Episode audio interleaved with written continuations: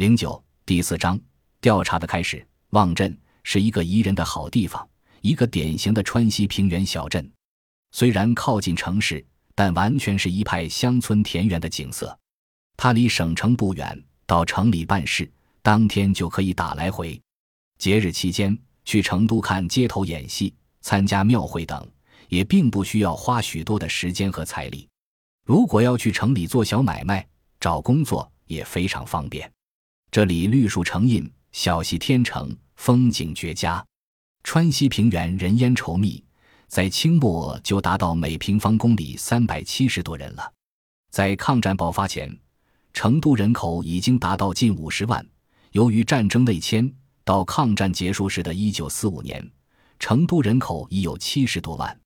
因靠近成都。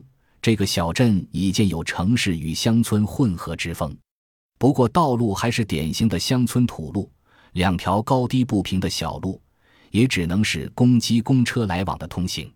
沈宝元来到这里的时候，正值盛夏，稻田里郁郁葱葱，稻子已经开始结穗了，田里的水仍然在缓缓的灌溉，到处是一片青翠，地里有琳琅满目的蔬菜瓜果。等到秋天。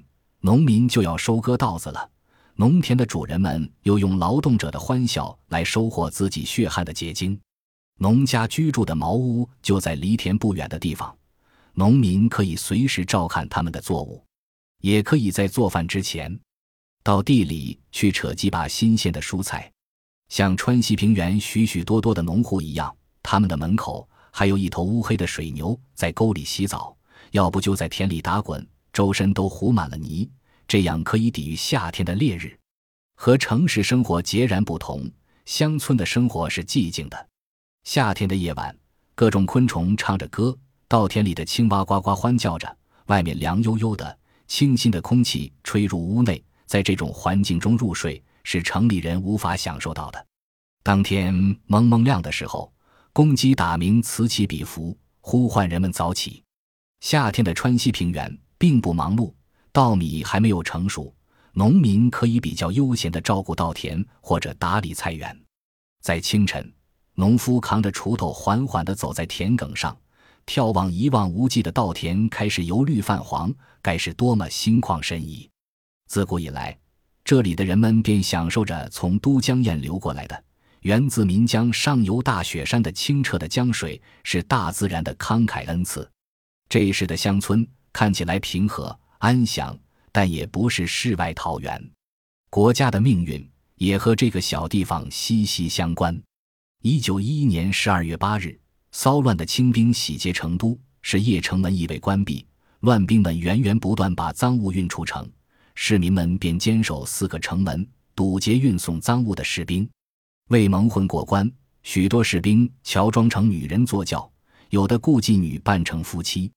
有的把赃物装进棺材冒充出殡，水路走南门，北门则用轿子和马匹运载。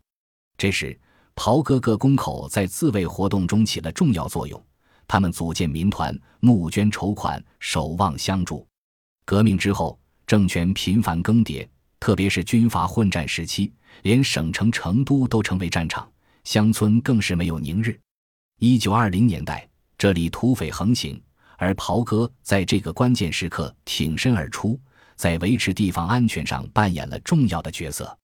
那是在一九二六年，沈宝元来到望镇的近二十年前，当匪盗大肆骚扰的时候，袍哥平息了盗匪，从而成为地方上英勇人物。真是时势造英雄。在平息这场骚乱后，胜利者成为望镇秘密会社的首领人物，其中之一便是本书的主角雷明远大爷。沈宝元是这样描述对雷的第一印象的：在夏天，即使是在一个没有太阳的阴天，也可以看见他戴着墨光眼镜，手拿着一把折扇，穿着黑绸短衫、黑裤，背后系着一顶草帽，匆忙地向殿上走去。这个打扮就是今天中国影视作品中经常出现的国民党特务的典型模样。这里需要说明的是，沈宝元来到望镇的时候，雷的势力已经走向衰落。所以他每天所要做的事情就是去打理他的烟店。在另一个场合，沈描写他是黑褐色的脸，电烫过的头发长长的披在衣服上，颈上领扣散着，衣冠不整的拿着一个篮子。在当时的农村，烫头发的男人是少之又少，可见雷还是很另类的。他意识到，要了解袍哥情况，一定要认识这位传奇人物。其实，沈宝元这个时候要接近雷明远，恰逢其时。如果雷的权力还如日中天，恐怕是不屑于去花时间理会一个大学生的。但现在他已经很清闲，有时间坐下来整理自己的思路，回忆往昔的事迹。可以想象，一个人在走下坡路的时候，最喜欢回忆过去的辉煌，而且有与别人分享的愿望。在沈宝元下乡的一个星期之后，他有机会认识了雷明远的妻子雷大娘。不久。雷明远本人又到燕京办事处，替他女儿报名参加补习班，拜托了老师以后，就很急忙的走了。虽然时间短暂，但开始了沈与雷之间的直接接触。以后由于女儿上补习班的事情，他们有许多见面的机会，很快就熟悉了。雷家有一院草房，离办事处很近，沈宝元有许多机会登门拜访。从大门进去，左边是牛棚，右边是只机房。中间是他们的主屋，走进屋内，可以首先看到典型的川西平原的堂屋，正面墙上挂着一副对联，是乡民送的，正中是神位，上面还有祝贺的寿匾，周围有四五面镇邪的小旗。屋内的摆设表明屋主是信奉佛教的。堂屋的左右两边是卧室，里面床柜都是古式，红的漆，圆的桌，老的镜。来了客人。先请坐上堂屋，泡盖碗茶。如果是男客的话，还要送水烟袋，然后才开始拉家常，颇有旧世纪的遗风。主客无拘无束的谈笑，农村风味，土色土香，显示老乡的朴实本色，甚至令沈宝元这样陌生的客人都有了无限的安心与亲切之感。一开始，沈宝元对首次见面会有怎样的结果，心里面是没有底的。作为一个没有多少社会经验的女大学生，和一个特殊人物交谈，能谈到什么程度，得到什么信息，是完全未知的。雷明远是当地袍哥的大佬，久经风霜，对社会上的风风雨雨经历多了，每天和三教九流打交道，会对一个涉世未深的女大学生持怎样的态度呢？其实，由于科举制度的传统和影响。中国社会对于有知识的人自来都是很尊重的，坊间流传许多大老粗出身的军阀礼待知识分子的故事，便是明证。沈和雷的交往也证实了这一点。对沈来说，雷就是一个未知的世界，是新经验的尝试。第一次交谈，虽然主人很亲切，但毕竟彼此不熟，客人揣摩着主人不露锋芒的大声言笑。心里还有一种无法抑制的疑惧，但是随着交往的增多，彼此加深了解，日子久了才渐安心。作者在这个调查中很少用他的名字雷明远，而更多的使用雷大爷，估计是遵循他家里人和当地人的叫法。一般在四川农村，对上了点年纪的人都可以叫大爷，算是一种尊称。另外，袍哥的首领一般也称之为大爷。我想，人们叫他大爷。可能这两种意思都包含了进去。根据沈宝元的观察，虽然雷明远是袍哥的首领，但他并不是无所不能、无拘无束。他自己也无形的受着社会制约的极大影响，也必须支撑一大家子，履行家庭的义务。其实他九年前才从离成都更近的老家全店搬到望镇，父亲雷老汉不苟言笑，母亲雷逢氏和蔼可亲，但已在三年前去世。雷明远有兄弟二人，二弟已经不幸离世，留下妻子守寡，但没有孩子。三弟与三弟妹都是田里劳作的农民。雷明远原配黄氏，现年四十，为他生了两儿一女。长子巨龙十六岁，二子杰娃十岁，幼女小玉只有八岁。雷大娘算是他的二房了。由于发妻黄氏与雷大娘曾爆发一次大吵，父亲雷老汉帮着黄氏。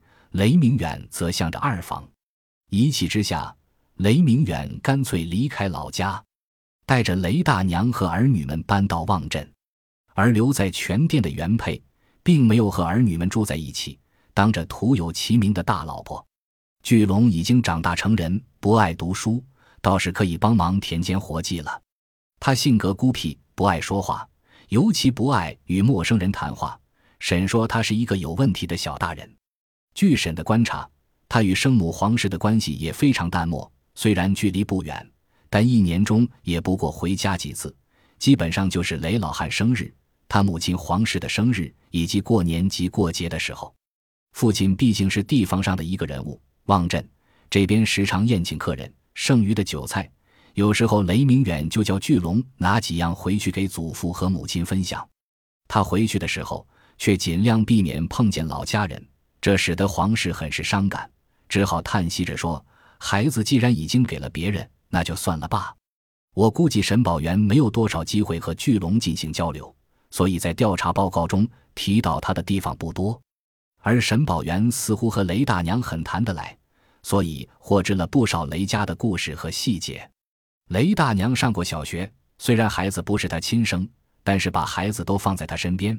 沈宝元想是为了好受他教养的缘故，如果这些孩子将来有出息，自然可以享受到养儿防老的好处了。黄氏是一个典型的农家妇人，恪守妇道，很殷勤的侍奉公公，温顺善良的，长期与丈夫分居的生活也没有改变她的性格。但是据沈宝元的观察，望镇的这个雷大娘和黄氏相比就全然不同。沈描述她并不是很能干。但近乎泼辣、浪荡与凶狠，因此很适合于做一个袍哥的老婆。但是他可能并非天生就是这样。沈宝元推测，这种性格的造成，不能不说是由于环境方面的压力之所致。雷大娘的童年很不幸，是在愁苦与病痛中度过的。父亲是个铁匠，生意不是很好，父母都没有怎么关心他。所以他很少提起过去在娘家的生活。虽然他只念过一段时间小学，但是他经常以此为荣，常常夸耀曾受过教育。不过，小学的教育显然对他后来的生活很有影响。比如，他很喜欢看小说，看得极多，并常常和他人讨论小说的故事。沈宝元在做调查的时候，也经常和雷大娘闲谈古今的小说。不过，沈认为他是一知半解。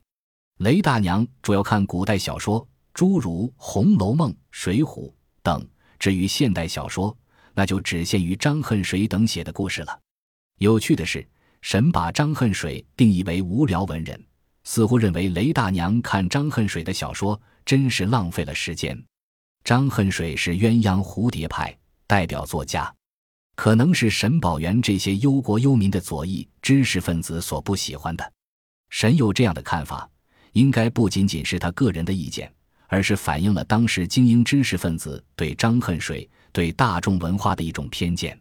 他们万万没有预见到，到了二十世纪末叶，张的小说在国内掀起了热潮。